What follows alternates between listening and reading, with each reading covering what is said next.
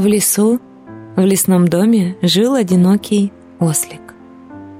Друзей у него не было. И вот однажды одинокий ослик очень заскучал. Скучал он так, скучал, и вдруг услышит. «Здравствуй».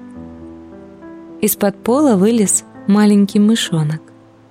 «Я мышонок», — еще раз запищал он, а потом сказал. «Я пришел, потому что ты скучаешь». И тут они, конечно, подружились. Ослик был очень доволен и всем в лесу говорил, «А у меня есть друг». «Что это за друг?» — спросил сердитый медвежонок. «Небось, что-нибудь маленькое?» Подумал одинокий ослик и сказал, «Нет, мой друг — большой слон». «Большой слон?» Конечно, никто ему не поверил. И поэтому к домику ослика скоро собрались все звери.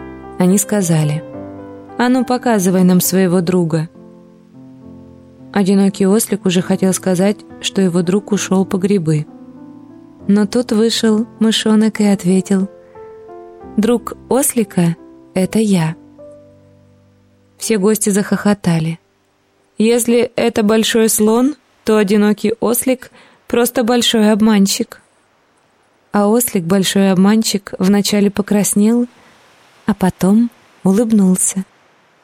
Нет, это все-таки слон. Только не простой, а волшебный.